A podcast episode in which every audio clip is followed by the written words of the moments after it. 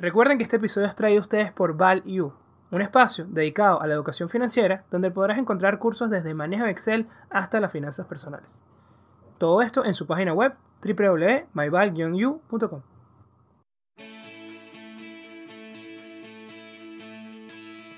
Hola a todos, bienvenidos nuevamente a Networking de Ideas, donde los buenos conocimientos se conectan. Hoy tocamos un tema bastante importante, nos los han solicitado mucho nuestros escuchas y bueno, aquí se los traemos. Vamos a hablar de Private Equity. Para eso me acompaña el día de hoy un invitado muy especial. Él es Santiago Fontiveros, más de 15 años de experiencia en el sector, es cofundador y fund manager de Sucre Energy Group, un holding especializado en private equity en el sector de petróleo y gas en Latinoamérica. También tiene un MBA por Cass Business School en Londres y una, maestría en leyes por la NYU School of Law de Nueva York. Así que vamos a darle una fuerte bienvenida a Santiago. Bienvenido. Muchas gracias, muchas gracias por tenerme aquí en, el programa. Este, me gusta muchísimo ver que, que, hay un interés y que se está difundiendo eh, private equity o fondo de capital privado. Creo que es una materia que es fascinante y que tiene muchísimo eh, por recorrer todavía en Latinoamérica. Claro que sí. Y bueno, vamos directo al grano. Santiago, ¿cómo inició tu carrera en este, en este mundo que a veces nosotros, los que tenemos, digamos, cierta experiencia, más que todo con el sector público, lo podemos llamar como ese dark side, ¿no? Que es como desconocido, ese mundo del capital privado. Sí, eh, este, siempre tienes como esa fantasía un poquito de qué es. Está, está rodeado de, de un aura de esoterismo que no necesariamente es válida, ¿no? Total. Yo comencé de una forma muy atípica. Eh, generalmente hay una, hay una forma muy, muy clásica de progresión en, en private equity. Eh, eres un consultor en, en, una de estas compañías como McKinsey o Bain, o trabajas en banca de inversión en uno de los grandes bancos, JP Morgan, Goldman Sachs, y luego saltas a, hacia el mundo de private equity. Esa es más o menos la, la, la, progresión, ¿no? La mía fue un poquito más tortuosa, por decirlo de alguna manera. Yo comencé en Derecho, eh, me fui cambiando cuando hice impuestos en, en, en NYU, vi una materia que se llamaba Taxation of Private Equity, ¿ok? O impuestos de, de, los fondos de capital privado.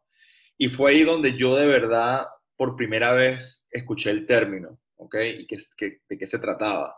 Y como tú dices, había una atracción por, por algo que parecía ser este, muy extraño, que es eso de fondos que compran compañías y las venden y las hacen crecer. Y poco a poco me fui entrando en el mundo. Yo comencé a trabajar en servicios financieros en, en, en Nueva York este, y prestaba servicios, ciertos servicios financieros a los fondos. Este, luego me mudo para Londres y comienzo a trabajar en Ernst Young, ya como consultor de los fondos de private equity en, adquisiciones, ¿no? donde tú ayudabas con la evaluación, ayudabas un poco con la estructuración, claro, como consultor, no como principal, ¿no? Y esa fue mi primera, mi, mi primera entrada al mundo. Este, luego hice el MBA y en el MBA me dio clases eh, Guy Fraser Sampson, que es una persona con muchísima experiencia en el mundo de private equity. Y terminé realmente de, de adentrarme y de que me gustara mucho el mundo. Y al salir de ahí comencé a trabajar en, en un fondo que se llamaba Miltrust. Este, y eh, se especializaba en negocios agrícolas. ¿okay? Este, y con ese fondo este, estuvimos tratando de adquirir una compañía en, en, en Paraguay, eh, que yo la traje a la mesa, era, era, de un grupo de venezolanos que estaba en Paraguay. Al final la transacción no se pudo dar, pero yo me termino yendo a la, a la compañía porque se hizo un spin-off de esa compañía y yo me voy a ser el CFO eh, eh, de esa empresa, ¿no? Este, después de, yo estuve ahí un tiempo y luego me regresé a Venezuela en el 2014, que, que fue la entrada de la, de la, gran crisis venezolana. Este, y nos surgió la idea con, con unos amigos eh, que tienen mucha experiencia también en el mundo de, de, energía, de hacer una banca de inversión slash private equity, porque fuimos, eh, comenzamos más como banca de inversión y hoy en día somos un poco más un private equity este, donde nos quisimos concentrar en los activos energéticos en Venezuela, ¿no? Este, y más o menos así fue. No he tenido una carrera clásica. Este, luego de que me regresé, abrí el pensum y creé el pensum de, de IESA, este, que no existía, y, comencé a dar la materia. Este, y ha sido excelente porque he podido poco a poco educar a, los estudiantes de Venezuela sobre este mundo, que yo creo que va a ser esencial para poder este, sacar a, Venezuela adelante en términos de inversiones y de capital. No, claro que sí, esa es otra alternativa que también estoy seguro va a ser importante en el futuro. Me llama la atención que sí sabía que estabas como profesor de, fondos de, de, capital privado, también de finanzas corporativas en el IESA, pero no sabía que, que habías llevado la batuta pues en, en, este, en este tema, me parece algo bastante importante y, bueno, realmente valioso, ¿verdad? Que, que, lo aplaudo. Me gusta también que, que, bueno, que ya mencionaste cómo nace, cómo nace Sucre y de ahí va a venir mi, mi siguiente pregunta, ¿no? Es cómo, porque bueno, también hablabas que primero es banca de inversión y ahora sí están más centrados en lo que es el private equity cómo es la metodología también para poner a las personas que nos escuchan en contexto, entender un poco qué es lo que se hace y cuál es la estrategia de, tu compañía, ¿no? Sí, si quieres, eh, vamos a, conceptualizar un poco qué es private equity para tus oyentes, ¿no? Para, que la gente pueda entender qué es y qué no es, ¿no? Este, el, el private equity o el capital privado eh, significa, en un estricto senso, la inversión en acciones, por eso es capital. Equity tiene varias acepciones en inglés, una de las cuales es shares, ¿ok? O shareholding, por eso es que se le dice equity. Este, es la inversión en acciones de empresas que son privadas. ¿Y qué quiere decir que sean privadas? Significa que no cotizan en la bolsa, ¿ok? no están en el mercado de valores. Eh, en los países latinoamericanos, eh, así como en el mundo, la inmensa mayoría de las compañías no están en la bolsa. Las que están en la bolsa son la minoría. Pero hay muchísimos ejemplos de empresas así en Venezuela, desde la más grande que es Polar hasta este, EPA, eh, este, pasándote por distintos grupos, por ejemplo, lo que era o lo que solía ser agroisleña. Este, en Venezuela hay muchísimas compañías, la mayoría son de tenencia privada, es decir, los accionistas de la compañía son un grupo reducido de personas que controlan el 100% y no cotizan en la bolsa.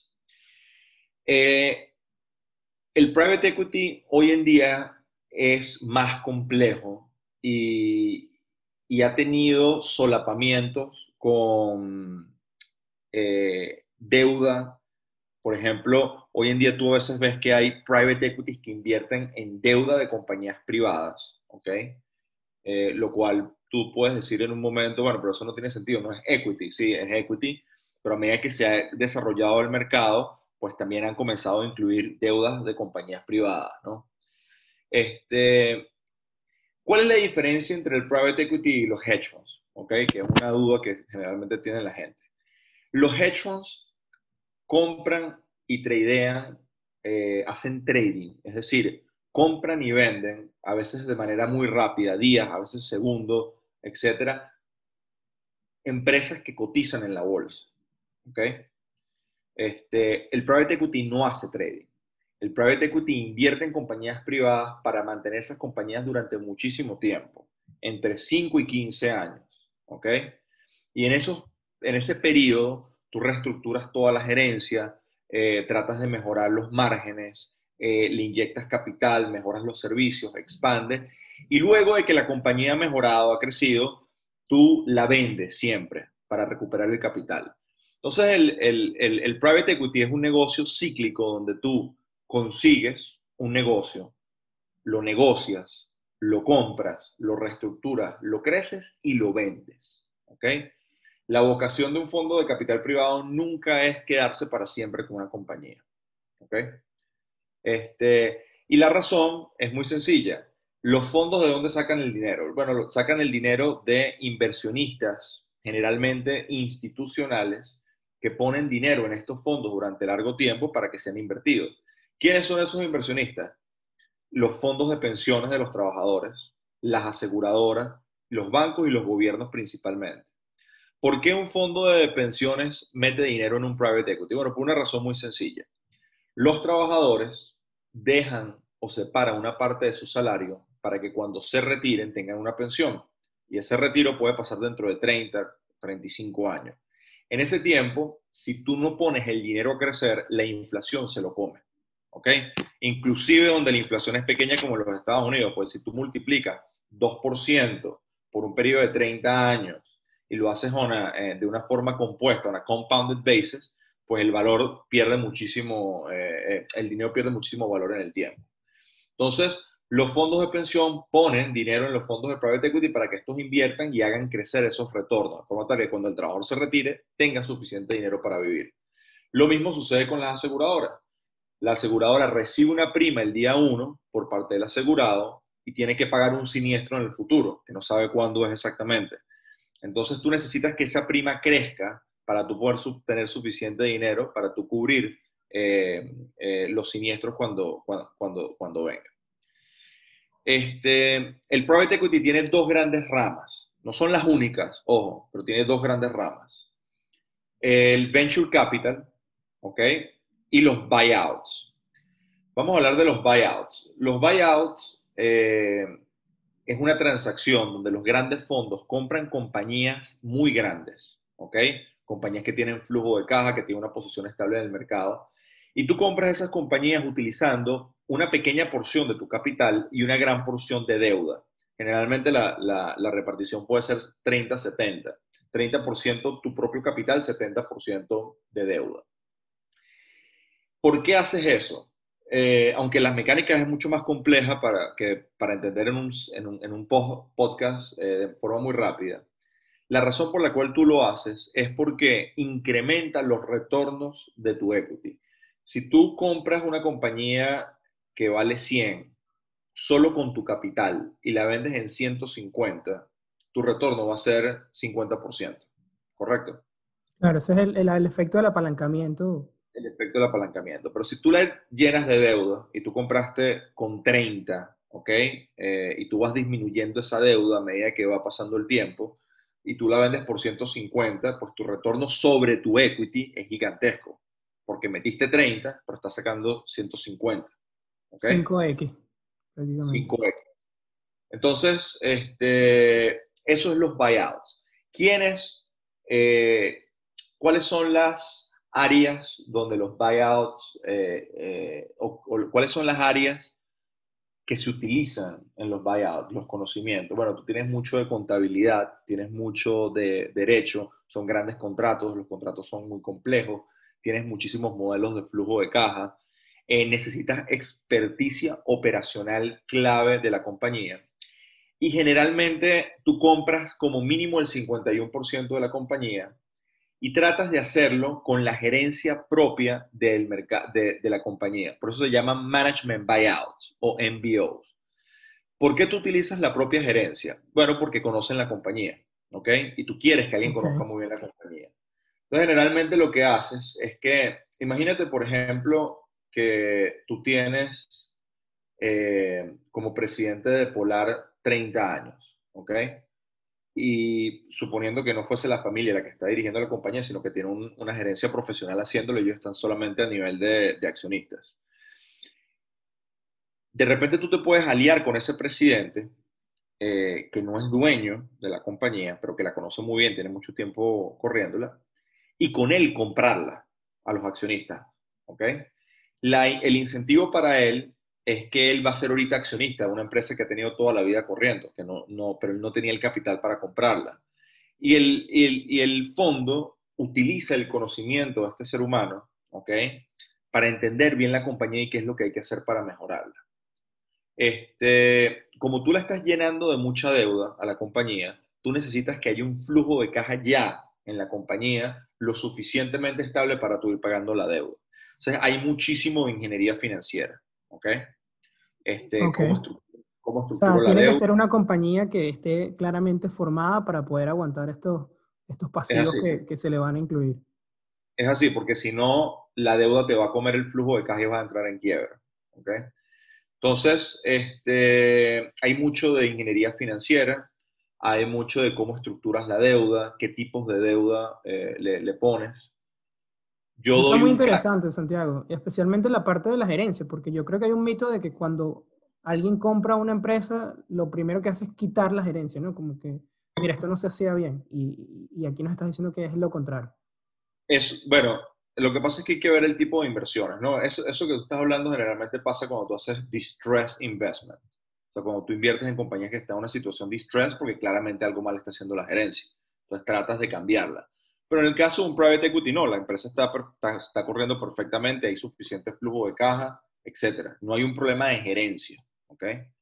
Este, tú lo que estás tratando de hacer es comprarla, eh, utilizar el flujo para pagar deuda y en el proceso ayudar a crecerla, ¿no?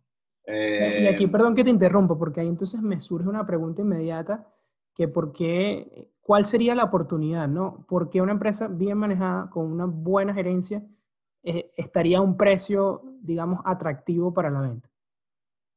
No necesariamente, eh, el, private equity no necesariamente a nivel de buyouts no es el precio la, variable más importante. ¿okay? Eh, lo más importante es que haya suficiente flujo de caja recurrente para pagar la deuda. ¿okay? De hecho, más bien, yo te diría que hay una tendencia a veces a sobrepagar en las compañías de private equity porque hay mucha competencia. El incentivo, es muy, el, incentivo para el fondo es muy sencillo. Eh, multiplicar tu dinero. ¿ok? Este, ¿Y por qué se venden estas compañías? Bueno, por, por muchas razones. Una, por ejemplo, es cambio generacional. Otra es este, regulaciones, ¿ok? Un gobierno te obliga a vender una compañía, este, como está pasando ahorita con TikTok, por ejemplo, en los Estados Unidos. El caso de estudio que yo doy en el IESA es la compra de J. Crew por parte de un fondo muy, muy conocido, se llama TPG, Texas Pacific Group. ¿Y qué es lo que pasó ahí? el, dueño se estaba retirando ya y él quería, este, bueno, él, ya no quería correr la compañía, la hija este, la estaba corriendo, pero él quería sacar una, buena fortuna de, la compañía, ¿no? Este, entonces se la vendió a este fondo y el fondo salió con la hija para comprar al papá. Eso sucede mucho, ¿ok? También, por ejemplo, en el caso de, también hay una transacción que está pasando mucho hoy en día, que es que tú compras, fíjate para que tú veas, se llama take private, ¿ok? Donde tú compras el 100% de las acciones que cotizan en la bolsa de una compañía y la llevas a ser 100% privada. Ah, eso lo he escuchado bastante. Eso lo hizo hace poco Michael Dell. Eh, él se alió con un private equity, compró el 100% de Dell y la volvió a llevar privada. La razón por la cual tú haces eso es porque cuando tú eres una empresa pública, tú estás muy expuesto a los vaivenes del mercado, el, el, el, quarterly earnings. Lo sí, la volatilidad es absurda. La volatilidad de las acciones. Entonces, llevándola privada, tú te puedes concentrar en el long-term plan, ¿ok? Te puedes concentrar en, en, cómo hago yo una visión a largo plazo de, de, la, de la, compañía. Eso es en, en, en, los buyouts, ¿no? Este, es donde se mueve el gran dinero de private equity, las grandes transacciones de private equity. Luego está el venture capital, ¿no? El venture capital es todo lo contrario. Es casi nunca hay deuda y es 100% el capital y es invertir en compañías en crecimiento, naciendo, lo que se conoce con el nombre de startups, ¿ok? Para hacerlas crecer en, en, en, evaluación. Son empresas muy riesgosas, muy frágiles, donde tú estás teniendo algún tipo de innovación, ¿ok? Ahí es donde entran todo lo, el Facebook, los Google, los Apple del mundo, ¿ok? Waze. Y es una especialidad completamente distinta a los buyouts. Eh, la evaluación es, es, muy difícil porque son compañías que no tienen cash flow. Son compañías a veces tienen hasta cinco empleados. Tienen cinco empleados o menos, a veces uno. Este, Ah, no, hay, no, no, no, tienes cómo ponerle una evaluación correcta a la, compañía, es increíblemente difícil. Entonces, es la experticia en estrategia, en, en, conocimiento, en la industria, en tecnología, en el sector particular, lo que, tú conozcas muy bien las tendencias de, una aplicación determinada, cómo se mueve el mercado, cuáles son los competidores. Eso es lo que, lo que mueve el venture capital, ¿no? Este, en términos culturales son completamente distintos. El, el típico, la típica persona de buyout es el tipo que, que, está vestido impecable con flu, con pañuelo, con corbata Hermes, ¿no? Okay. En, en puro restaurante. Este, y el típico venture capitalist es el, el cuello tortuga con lentes, con zapatos de goma. Jamás este, ha usado una camisa de botones. Jamás. Entonces son, son dos, son dos, dos estereotipos muy, muy diferentes, ¿no? Este... Sí, y el Venture Capital está muy, muy trendy porque, bueno, obviamente con el, con el avance que ha tenido en la tecnología, hay empresas que nacen muy rápido y, y el crecimiento es también exponencial y, bueno, cada vez eh, hemos visto más este tema inundando eh, nuestras vidas, ¿no? Inclusive hasta Shark Tank también hemos visto de esto. Claro, sí, el, el el, negocio es completamente distinto. Tú tratas, eh, en, en, los buyouts, tú tratas de comprar con mucha deuda, reestructurarla y hacer cuatro o cinco veces tu dinero, ¿no? Este, pero son negocios muy seguros que, realmente si haces un buen manejo de la caja, etcétera, tiende, a, ser exitoso. El venture capitalist, tú necesitas que tus ganadores crezcan 30, 35, 50 veces tu dinero para tú compensar por todas las pérdidas, porque es un negocio de bajas probabilidades en, eh, de 10 compañías en las cuales tú inviertes, de repente dos tienen éxito, ¿ok? Y esas dos tienen que pagar por todas las, las, las, que perdiste y hacerte un retorno significativo. Entonces, este, es sí, otro el, negocio. El, el risk reward eh, entre los dos es completamente distinto.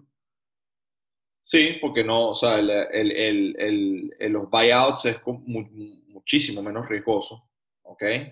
Este, pero también eh, tú no esperas nunca hacer 10, 15X en un fondo de private equity, tú esperas hacer 3, 4. O sea, okay. si, lo, si usamos una analogía deportiva aquí, vamos a tomar el béisbol, uno podría ser ir por un hit y el otro es como tratar de sacarla del parque. Sí, bueno, está, está muy bien. De hecho, uh, en Venture Capital le dicen, de, a, a, ese, a ese modelo se llama de home run mentality, ¿no? De home run, eh, claro.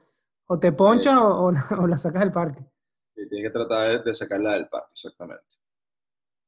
No, genial, Santiago, ¿verdad? Que creo que nos has dado una clase de, para entender eh, completamente cuáles son, bueno, la, las estrategias que, que, y el mundo, bueno, la, las categorías que hay dentro de, este, de estos capitales privados.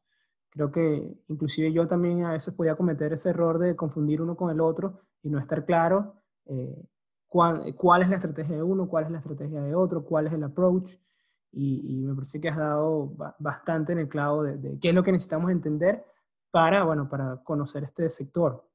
Ahora, claro, lo que luego. a mí me llama la atención es cómo salen esas oportunidades, ¿no? ¿Cómo? Porque yo en la bolsa puedo buscar el ticket de la compañía y ahí la analizo y veo si me gusta o no, pero en el private equity, ¿cómo, cómo es tu screener, ¿no? ¿Cómo consigues esas empresas?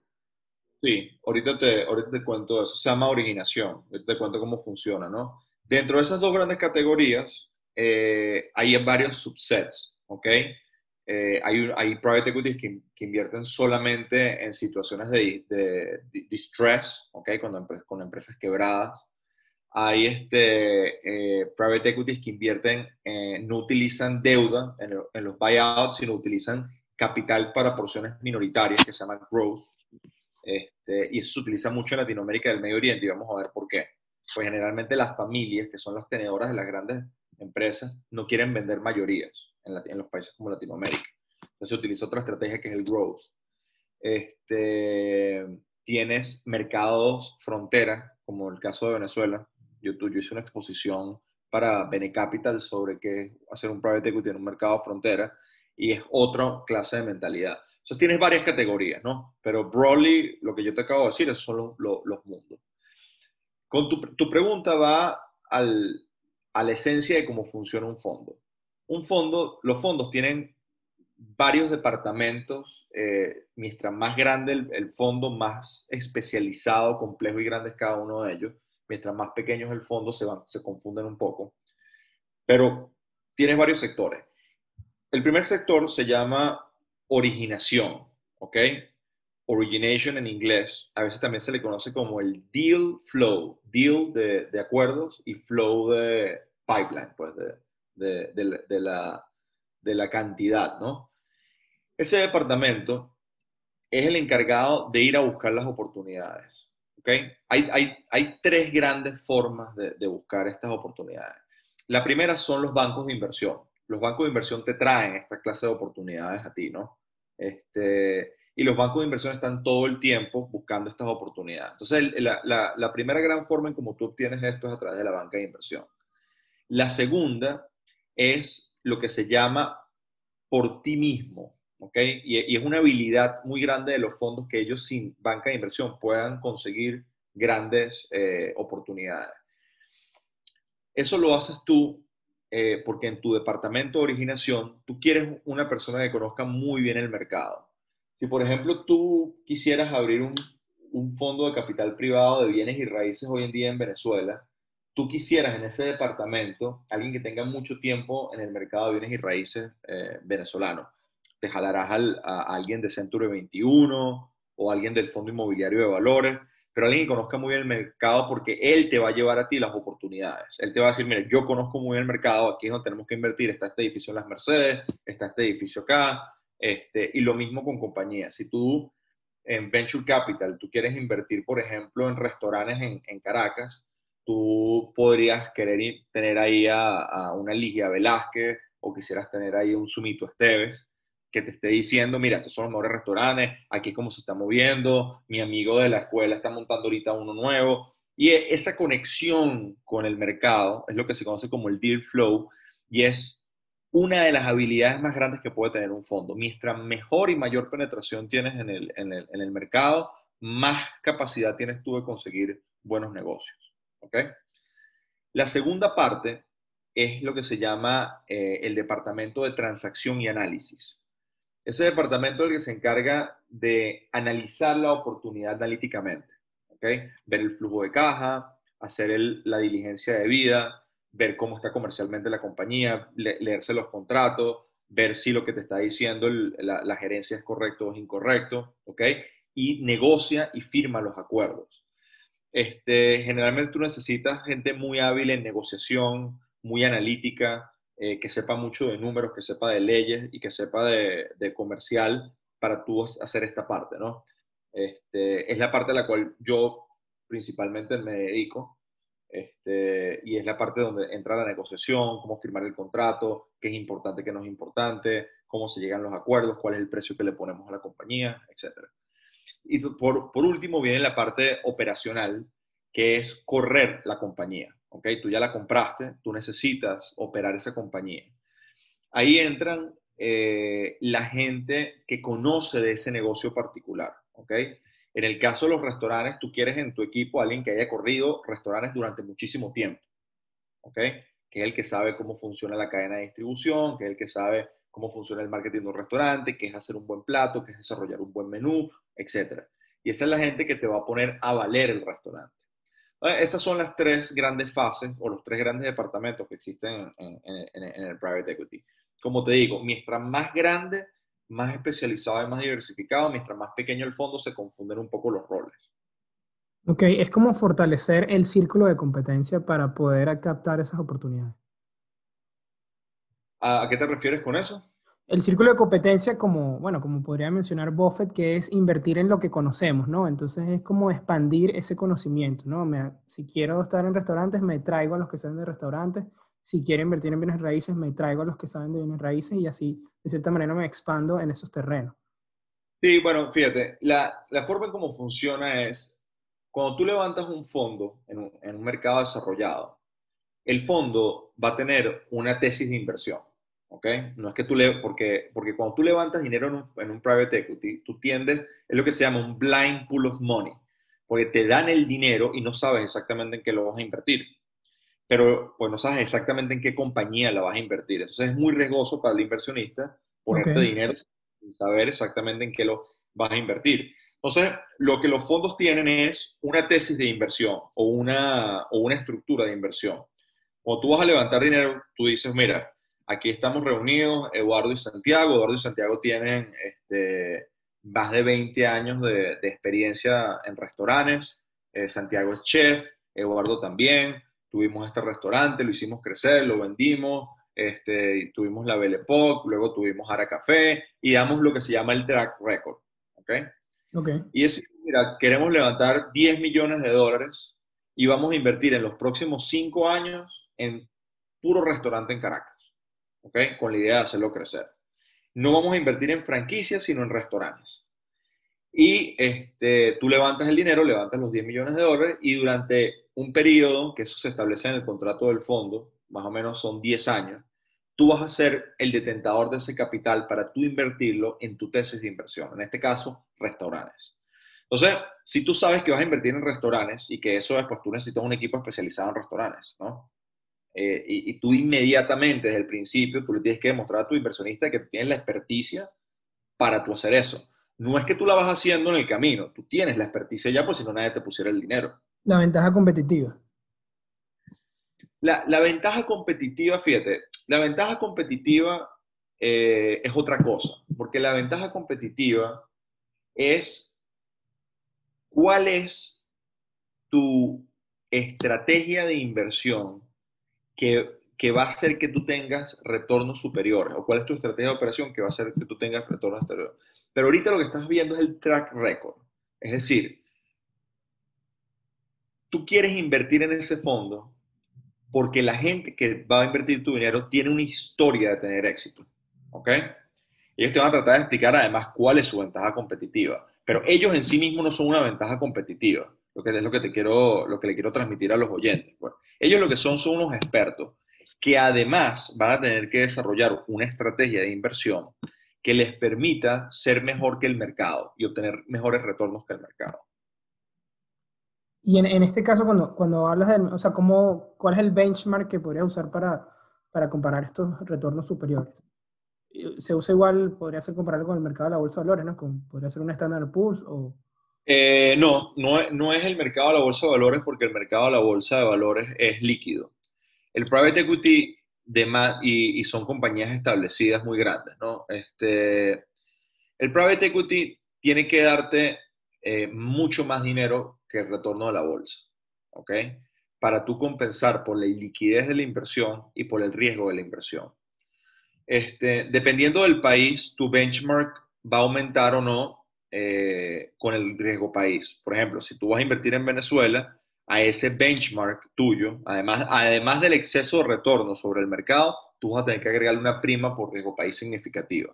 No es lo mismo si estás invirtiendo en Alemania, tu, tu prima riesgo país va a ser menor.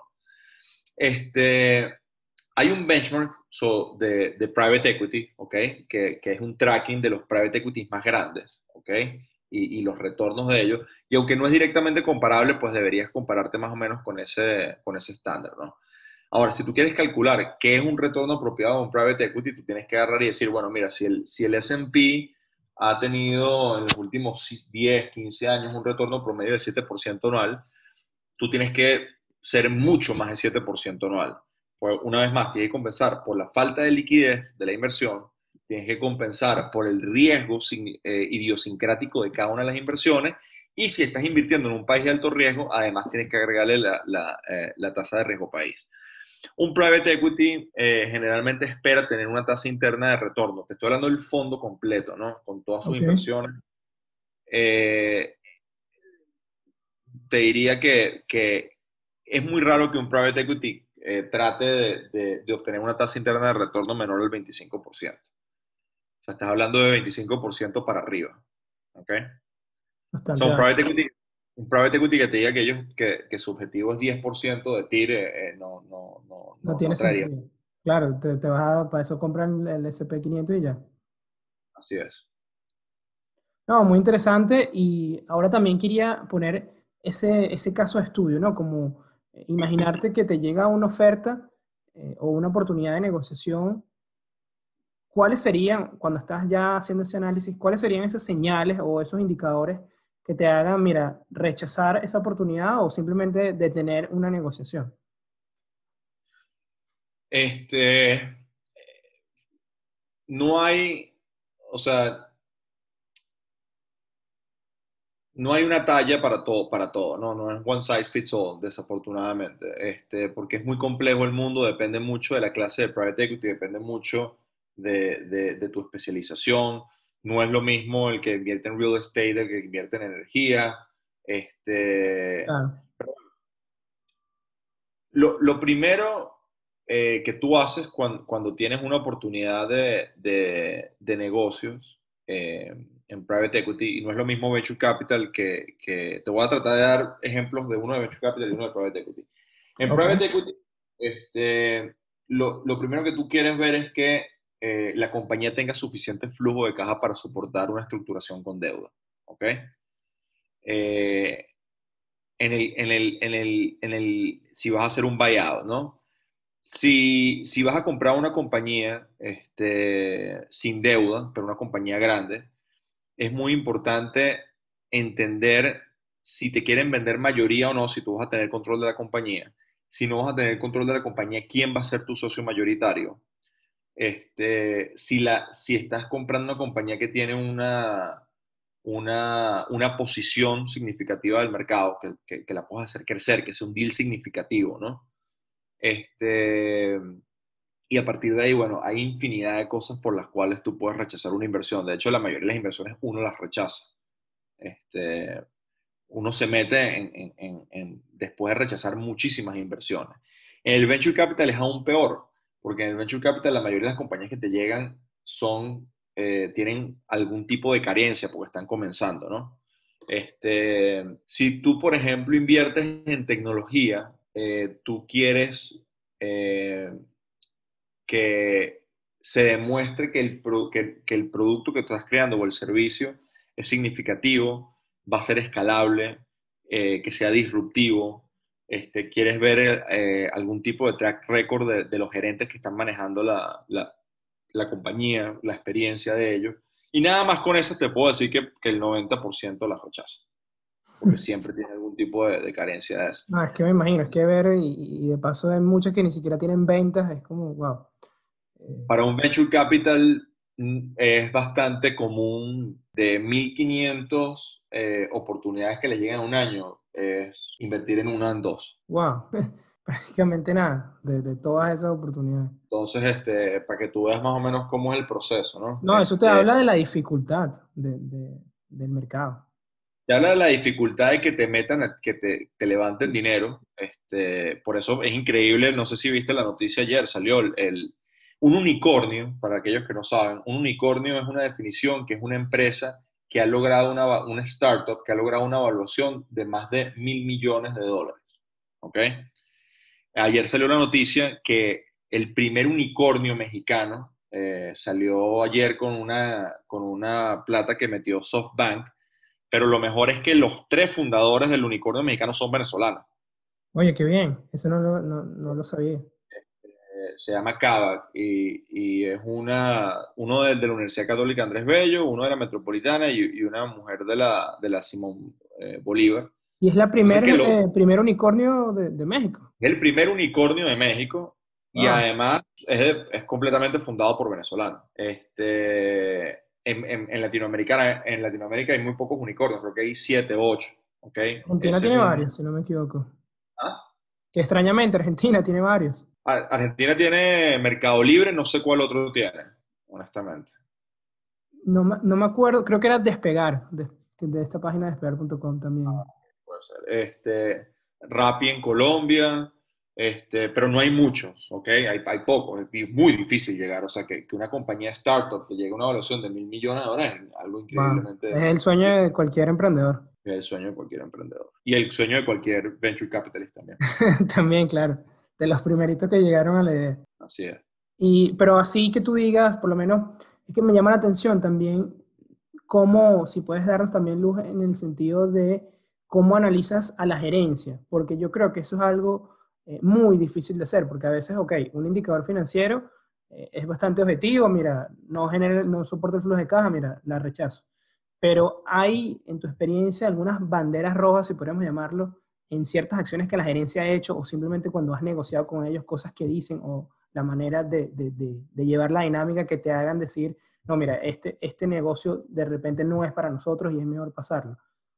Bueno, hay, hay, hay, sí, hay muchísimo. Y una vez más, eh, es muy distinto como sucede en Venture Capital como sucede en Private Equity. Cuando estás hablando de Private Equity, eh, y estás tratando de comprar una compañía y sabes que la gerencia va a ser parte de ella, eh, por ejemplo, si los gerentes son muy poco flexibles, eh, exceso de arrogancia, este, inflexibilidad en, sus posturas o en sus negociaciones, este, si tú si tú sientes que no son transparentes, y eso pasa mucho, que te dan información a medias o no te la dan completa, etcétera, todo eso son eh, banderas rojas para tú no hacer un negocio, ¿no? Este, tú tienes que tener, o sea, una de las cosas que nosotros tratamos siempre hacer es, tienes tu contraparte o la gente que quiere trabajar contigo, te tienes que sentir muy cómodo con ellos, que haya total transparencia y confianza, que te digan lo bueno y lo malo, este, no solamente lo, lo bueno, este, que sean personas con las que puedes negociar. Pues en la mayoría de los negocios siempre hay algo que, siempre hay un ciclo, siempre hay un momento en que todo está mal. Y si tú no puedes negociar, si tú no puedes eh, corregir posturas, si tú no puedes llegar a entendimiento, es imposible llevar un negocio. Porque todo, todos los negocios son cíclicos. Eso está buenísimo. Esa frase me gustó, de que en algún momento hay algo que, que, todo está mal, pues, y eso pasa en los negocios y pasa en la vida, y es más bien esa capacidad que, que tenemos de poder eh, afrontar esas situaciones. De hecho, hay, una, hay un dicho en private equity y en venture capital que se llama gerencia, gerencia, gerencia, management, management, management. Tú inviertes primero y principal en la gerencia.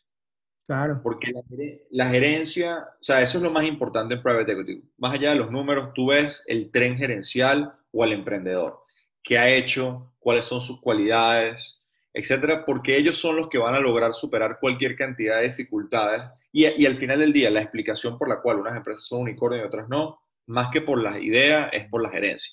La cava esta que te estoy contando, unos venezolanos, el, el modelo de negocio es la es venta de carros usados. No, no, es que, no es que crearon nada nuevo. Sencillo. ¿Ok? Eh, el otro venezolano que, que, le fue muy bien en España, que creo que has escuchado el nombre, que se llama Goico. Con Goico no, claro. Goicochea, ¿no? Sí, bueno, eso es hamburguesas, ahí no hay nada nuevo, pero es la capacidad del gerente de, de, crear una marca, de crear eficiencias operativas, de contratar a la gente correcta, la diferencia. Al final del día es, tú inviertes en gente.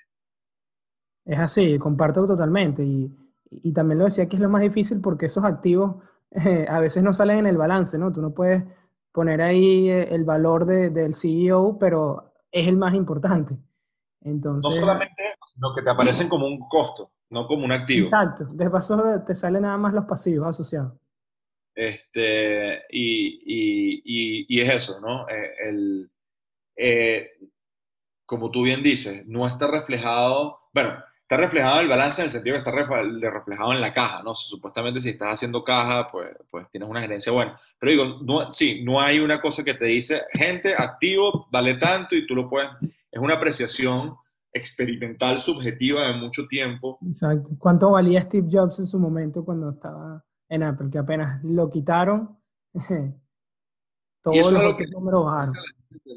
y es una gran diferencia con los hedge funds, ¿no? El private equity es un people's business, es un negocio de gente, ¿ok? El, el hedge fund no, el hedge fund tú estás haciendo unos cálculos y algoritmos eh, eh, para... Claro, porque entras y sales rápido, entonces no, no te... No le das tanta ponderación. no tratas con gente, estás tratando con, con, con, securities en un mercado que están creciendo y tú, tú tienes estrategia de inversión. El private equity no, el private equity tienes que despedir gente, contratar gente, necesitas sentarte en mesa de negociación, tienes que cambiar planes estratégicos, es un negocio de gente. Por eso es que tu capacidad interpersonal, tu inteligencia emocional, tu, tu capacidad de negociación, distintas posturas, es muy importante en el, mundo de inversión de private equity. No, para mí lo hace demasiado difícil, la verdad que mis respetos a ti, Santiago, y a todos los que trabajan en este medio, porque está, para mí es lo que lo hace, eh, no, no, es para cualquiera.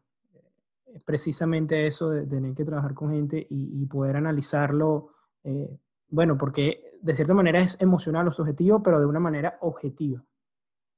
Así es. Inclusive, bueno, quería mencionarte por lo menos a, no sé si conoces a Chris Saka, que él, él es de Venture Capital, que, bueno, que fue, fue, uno de los primeros en, Uber, bueno, en Twitter, invertido, su fondo ha invertido en muchísimas startups eh, famosas, y él mencionaba algo también similar cuando tú hacías referencia a los emprendedores, que él encontraba que, o sea, cuando, que una de sus banderas rojas era un emprendedor que trataba de convencerse al mismo, que no tenía ese poder de convencimiento de que ya sabía, por lo menos cuando este ejemplo de Cava, yo estoy seguro que, que estas personas ya sabían que iban a tener éxito, que es, una cuestión de, de cuándo, ¿no? No de, y si hacemos tal cosa, no, es una cuestión de que están mentalizados, claro, sin llegar a la arrogancia, que, es algo que, que, es importante, pero que ya están, que es un poder de convicción de que, que con cuestión de trabajo saben que lo van a lograr. Sí, o sea, obviamente, si tú te encuentras frente a un emprendedor que, que, que, no tiene confianza en su visión, pues eso es una gran bandera roja, ¿no? Tú tienes que tener una persona que, que tenga un poder de convencimiento muy grande sobre su idea. Lo importante es que eso vaya acompañado de una línea lógica de pensamiento, una, de una línea lógica de estrategia, este, porque si viene acompañado de, de mm, eh, egocentrismo, de megalomanía, de, de, de este, eh, sí, de prepotencia, de, que, de subestimar, subestimar el entorno. De subestimación del entorno, de, sí, de, tienes un, tienes, es un red flag muy grande, pues realmente lo, puedes perder todo tu dinero ahí. Entonces, es importante que esa, ese deseo, esa confianza del emprendedor esté soportada en eh, patrones lógicos y claros de, de, pensamiento estratégico, ¿no? Importantísimo, de verdad que sí. Y bueno, hablamos muchos casos ya de los unicornios, pero quería saber también tu opinión, bueno, dado que este año ha sido bastante atípico, si, bueno, en qué, en qué momento sientes que nos encontramos de, de que es, es, la, es, el momento de las oportunidades o seguimos todavía muy susceptibles a todo lo que está pasando a nivel mundial, que bueno, es conocido por todos, que, que pueden hacer que los riesgos de, de, invertir en estas empresas sean muy altos? Bueno, el, hablando del mundo de private equity y venture capital a nivel global, ¿no? Este, ahorita, por ejemplo, eh, con el COVID y se abren oportunidades en ciertos sectores de private equity y en otros menos, ¿no? Eh, como las empresas han tenido problemas de flujo de caja significativo, pues la, la, las grandes adquisiciones y los grandes buyouts bajan porque no, no, tienes una... De hecho, lo estamos viendo ahorita con la pelea que existe entre, entre Tiffany y el grupo francés que controla Louis Vuitton, donde, donde están en una pelea porque le iban a comprar, luego se echaron para atrás.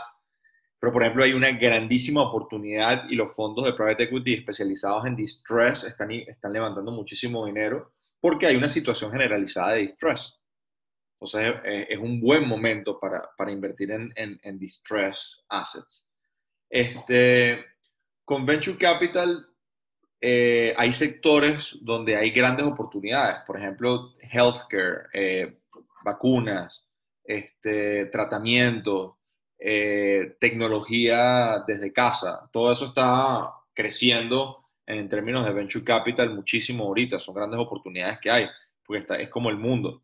Hoy en día las oportunidades no están en, en, en personas que invierten en restaurantes o en, o en retails clásicos, ¿no? Entonces, el mundo siempre tiene grandes sectores de oportunidades y, y, y, y, sitios donde tú te deberías alejar por los momentos. Nunca es que todo es malo o todo es bueno.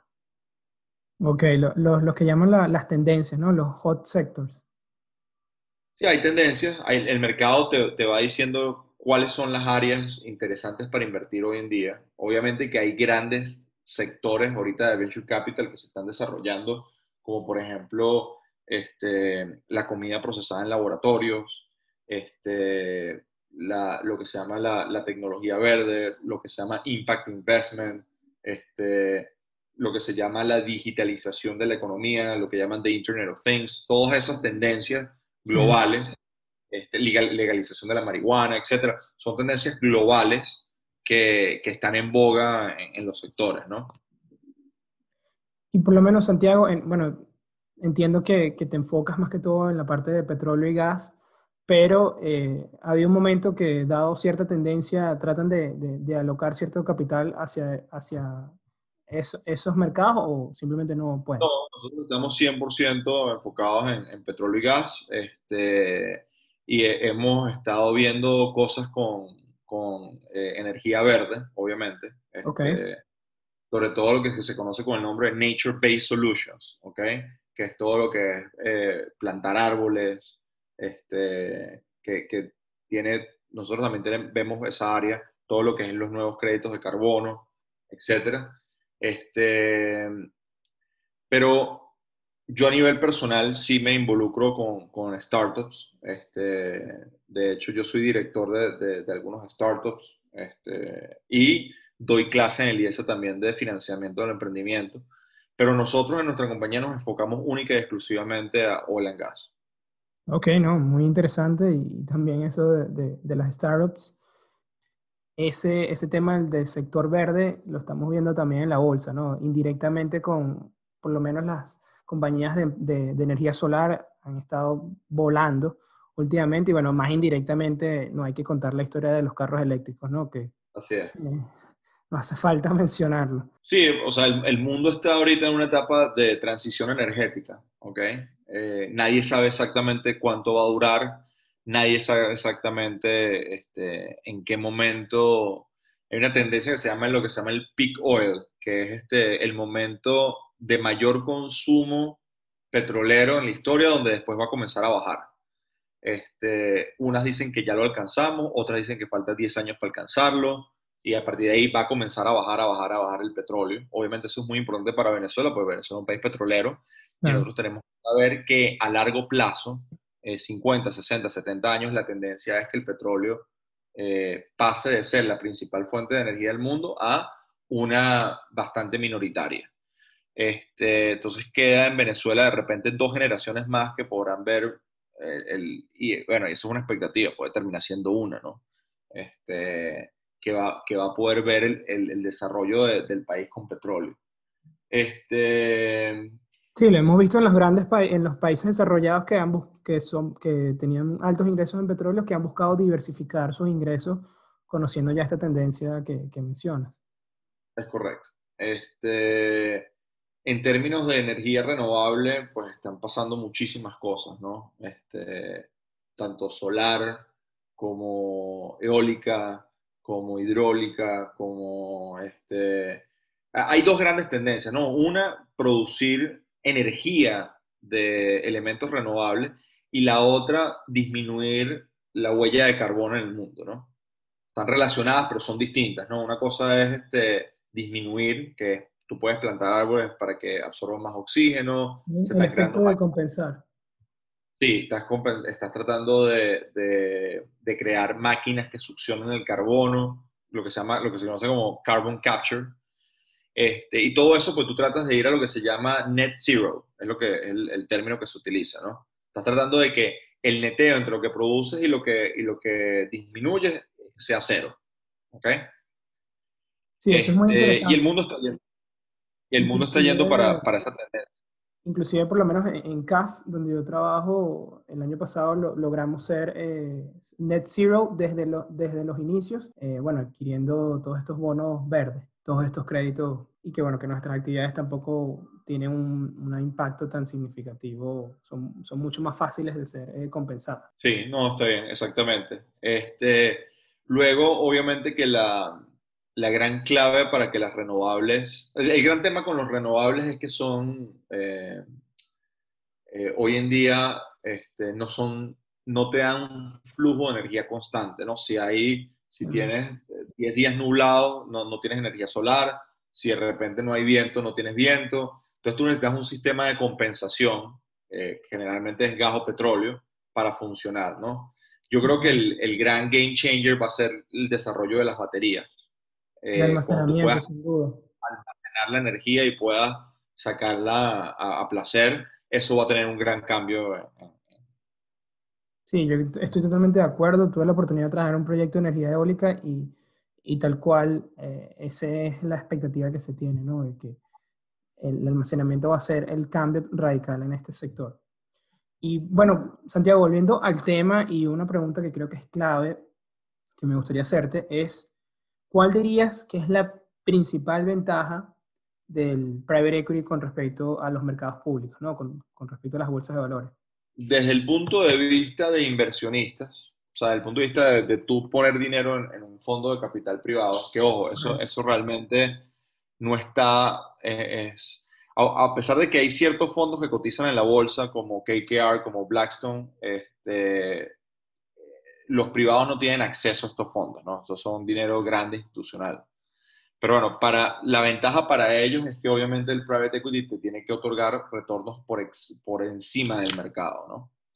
Este, como tú, te das, como tú puedes saber, cuando una empresa cotiza en la bolsa, tiene información pública y todo el mundo tiene información sobre, sobre esa empresa, ¿no? Este, y todo el mundo tiene la misma información sobre esa empresa.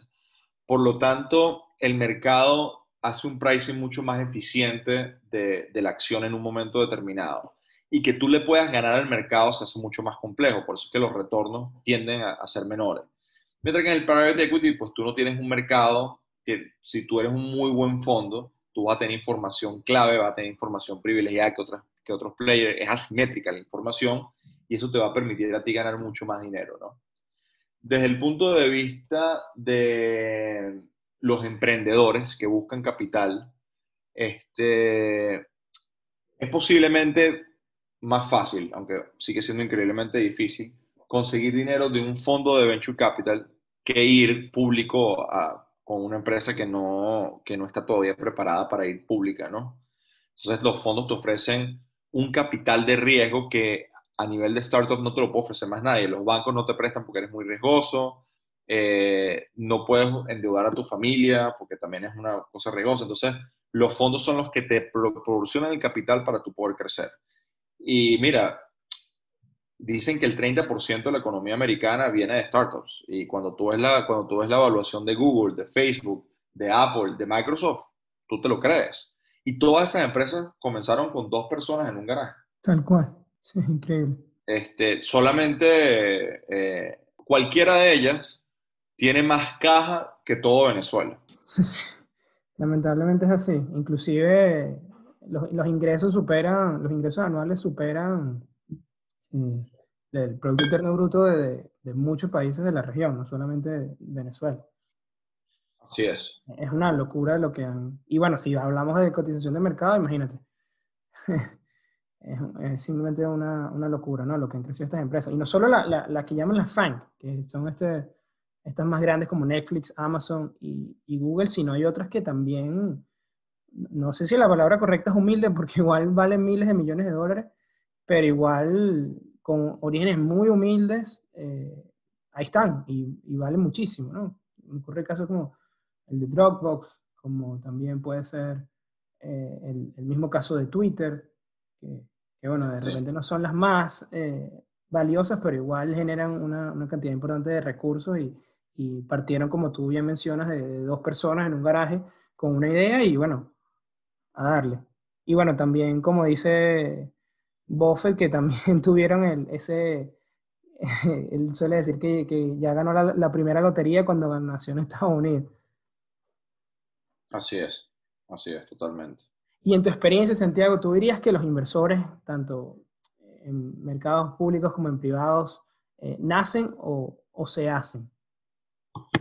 Yo no creo que tú puedas nacer siendo un inversionista, ¿no? Eso no, no, no me suena a mí muy, muy lógico. Este, okay. Yo creo que yo creo que obviamente este, tú vas eh, invirtiendo, vas teniendo este, éxito. Y, bueno, invertir es, poner tu dinero en algo, ¿no? Sea acciones, sea bonos, sea una casa. Entonces tú vas este, entendiendo el valor de las cosas, no solamente el precio, vas entendiendo eh, cómo se comporta el mercado, vas entendiendo cómo colocar tus inversiones, cómo salirte de malas inversiones y cómo estar en buenas inversiones yo no puedo decir que yo soy ningún tipo de gran inversionista ni nada. O sea, yo estoy apenas este, comenzando una carrera. Eh, este, los grandes inversionistas, pues, son Warren Buffett, Ray Dalio, este, eh, este Muchísimo, está Peter Lynch. Peter Lynch, este, tienes a Steven Schwarzman, o sea, que son personas que tienen un track record muy grande de inversión, ¿no? Claro. Este, cuando uno lo que puede hacer es tratar de leer, tratar de leer, eh, aprender de ellos este, ir viendo cómo hacen negocio, ir a aprender y lograr un, un, expertise, un círculo de competencia en algo que tú hagas muy bien. Yo creo que, en Venezuela... Perdón que te interrumpa, Santiago. No, no por llevarte la contraria, estoy de acuerdo, pero yo sí creo que hay unas características que son propias de las personas que no, que no sé si se pueden enseñar que, que los hacen buenos inversionistas. Por lo menos ese, ese aceptar el riesgo. Hay personas que nunca se sienten cómodas con eso independientemente de, cómo se le presenta la idea de que, mira, es casi imposible que pierdas dinero, eh, puede que no, que no estén dispuestas a, tomar esas oportunidades, ¿no? Yo creo que, que si hay, para mí, ojo, humildemente no lo digo, hay ciertas características como que, o predisposición que tienen estos inversionistas y eh, que, que, bueno, que, que, son necesarias, ¿no? De tener, que, que, les ha dado también los mayores resultados. Bueno, claro, o sea, si, si una persona no quiere tomar riesgo, pues no puede invertir, eso es obvio, porque no, para invertir implica en sí mismo un nivel de riesgo. O tú tienes inversionistas que son muy aversos al riesgo, tienes inversionistas que son menos aversos al riesgo, este, y, lo importante es que tú perfiles tu estilo de inversión para aceptar el nivel de riesgo que, que tú a nivel psicológico eh, te sientes cómodo, ¿no? Este, pero bueno, te, yo honestamente eh, pienso que es un proceso largo de aprendizaje. Larguísimo. Hay, hay personas que tienen la disciplina, tienen la inteligencia y tienen de, desarrollarlo. Hay personas que no van a lograr la disciplina no, o, no tienen la capacidad este, para, para, lograr hacerlo. Pues. Ahora, yo no creo que venga, yo no creo que nació alguien y, y wow, y es un inversionista Sí, sí, no, no, tampoco así nada. ya, tiene una estrategia de inversión y hizo dinero toda su vida, pues yo no, no, o por lo menos no he escuchado un caso. No, no, de verdad que no. Salvo estos casos, pero son, son muy, estadísticamente no son, no son, no dan evidencia significativa, ¿no? Como el, mismo caso de Buffett que ya a los 12 años había comprado su primera acción y la, y la vendió casi que el doble. son casos muy puntuales. No, por ejemplo, o sea, Ray Dalio, por ejemplo, compró una acción y la vendió, pero luego perdió toda su fortuna y luego volvió otra vez a hacerla. Este, Warren Buffett, Warren Buffett aprendió, él, tuvo inversiones muy malas y no solamente eso, sino que él aprendió de uno de los mejores inversionistas. Claro, eh, también con Benjamin Graham. Con Benjamin Graham, él estudió en, en, en Columbia, un MBA, trabajó con él, aprendió de su mano. Esto todo es un proceso de aprendizaje largo y constante. Entonces, bueno, hay oportunidad para los que nos escuchan de que podemos ser los mejores inversores, pero tenemos que poner el trabajo, sin duda, como cualquier otra profesión. Así es. Yo creo que a veces también ese, como pueden llamarlo, ¿no? eso, eso, lo que llaman los, dulces que pueda dejar esa, ese reward instantáneo, ¿no? Esa, ese interés de, de, hacer ese dinero rápido, yo creo que es el, peor enemigo para, para todos los que nos acercamos a, a, los mercados financieros, ¿no? Así es. Y Santiago, ¿ha habido, eh, bueno, un libro o libros, claramente, que, te que consideres que te han ayudado a ser precisamente un mejor inversor? Hay muchos. Este, yo creo que, yo creo que eh, hay un libro clave que me ha ayudado mucho en, en mi portafolio personal, que es este, eh, The Intelligent Investor, el inversionista inteligente. Creo que después de que yo leí ese libro, más nunca en mi vida ni acepté que me vendieran fondos mutuales, ni más nunca invertí en un fondo mutual. Este, eh, comprendí el análisis de lo que es este, no solamente el pues, porque la, yo, yo considero que en términos generales los wealth management y los banqueros de privados hacen un pésimo trabajo explicándole a, la gente normal y corriente cómo invertir, ¿no? Te mandan esos, esos, eh, esos brochures de los fondos que son inentendibles. Este, Ese no esa simetría de información. Sí, entonces, claro, no, no te explican el conflicto de interés, etcétera. a mí ese libro me clarificó mucho esas cosas y al sol de hoy eh, yo me mantengo muy alejado de los fondos mutuales. Eh, mucha gente de mi familia me pide consejo a la hora de invertir y creo que les he hecho ahorrar bastante dinero y me he hecho ahorrar mí bastante dinero con ese libro. Qué bien. Este, esa es la Biblia del Value Investing. Esa es la, Biblia del Value Investing, así es. Este, hay muchos libros de, de verdad de, de, inversión que son muy, muy buenos. Este, Investment Valuation de Damoranan, que es un profesor de NYU de finanzas, es un libro excelente para, para entender todo lo que es la parte de evaluación. Me gustó mucho un libro reciente que es What It Takes de Steven Schwarzman, que eh, es las lecciones que él ha aprendido durante toda su vida como inversionista de private equity. Este, y él te dice, por ejemplo, que no importa lo que él iba a hacer como, como private equity, donde él se iba a meter, él, él contrataba puros 10. O sea, lo que quiere decir con puros 10 es puras superestrellas. Que eso era parte vital de, de, Y él te dice a ti, él te explica en el libro cómo él aprendió de sus malas inversiones, eh, luego el proceso de análisis que él instauró, él lo llama One Firm, una sola firma, para el proceso de, de cotejar y de, y, de, y de, entender todo lo que es una inversión. Eso es muy interesante ese libro. Es, es un libro, él va contando su historia y a la vez eh, las lecciones, ¿no? Ajá, así es. es. Ese es mi tipo de libro favorito, ¿verdad? Que tengo que leerlo. Siento que es donde uno más ve como la capacidad de, de, de poner la teoría en práctica, ¿no? A mí, a mí esos libros me, que son, digamos, semi-biografías, semi... Eh, eh, teóricos, ¿no? En cierta manera, por el tema de los consejos, yo los veo muy, muy valiosos. Así es.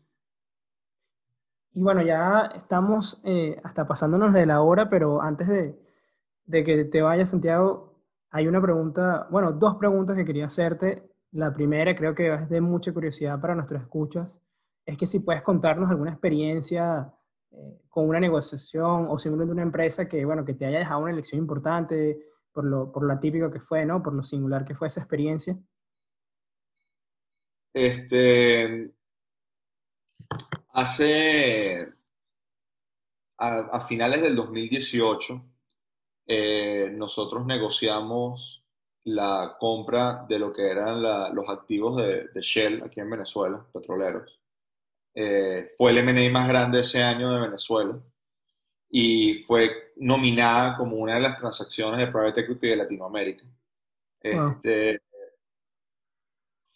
saqué, saqué muchísimas, muchísimas lecciones, ¿no? Pero, pero te voy a dar una, pues. Una que además está en el libro de Schwarzman y que, y que creo que, que, que, es interesante porque cuando uno la vive en la práctica, este, que se, el, en, en inglés es Time wounds all deals y en español es el tiempo hiere todas las transacciones. Y lo que, y lo que quiere decir con eso es que tú tienes que tratar de hacer la transacción lo más rápida posible y no perder tiempo, porque si tú dejas pasar el tiempo, cualquier cosa puede pasar que lo dañe. De hecho, creo que la semana después de que nosotros cerramos, eh, salieron las sanciones americanas. Entonces, wow. nos hubiésemos una semana más y no hubiésemos podido cerrar. No me acuerdo si fue una, dos o tres semanas, honestamente, pero fue un periodo muy corto de tiempo, que si nosotros nos hemos retrasado un poco más en cerrar, no lo cerrábamos. Increíble. No, yo creo que es válido inclusive para, para todo. Esa es una lección de verdad poderosa, no solamente para una negociación, sino cuando de repente tienes una idea o, o estás haciendo un proyecto, eh, valorar el tiempo. Así es. Y última pregunta, Santiago. ¿Cuál ha sido, esta es un poco engañosa, ¿no? Esta es un poco más difícil. ¿Cuál ha sido para ti la inversión, la mejor inversión que has hecho con 100 dólares o menos? Este, Mira, de, definitivamente, este, yo creo que son libros, ¿no? Este, sin duda alguna. Yo creo que es increíble la capacidad, la cantidad de conocimiento que te da, pero bueno, déjame mencionarte algunos de los que yo he comprado que, que, me han ayudado mucho, ¿no? Este, uno es eh, El inversionista inteligente, como te digo, yo creo que ese libro fue, fue clave porque me ayudó mucho a entender el, el, mundo de, la, de, las inversiones, ¿no? Este, hay otro muy, muy bueno que, o mejor dicho, una cantidad de, es, una, es una compilación de, de, Harvard que se llama Managing Yourself, ¿ok?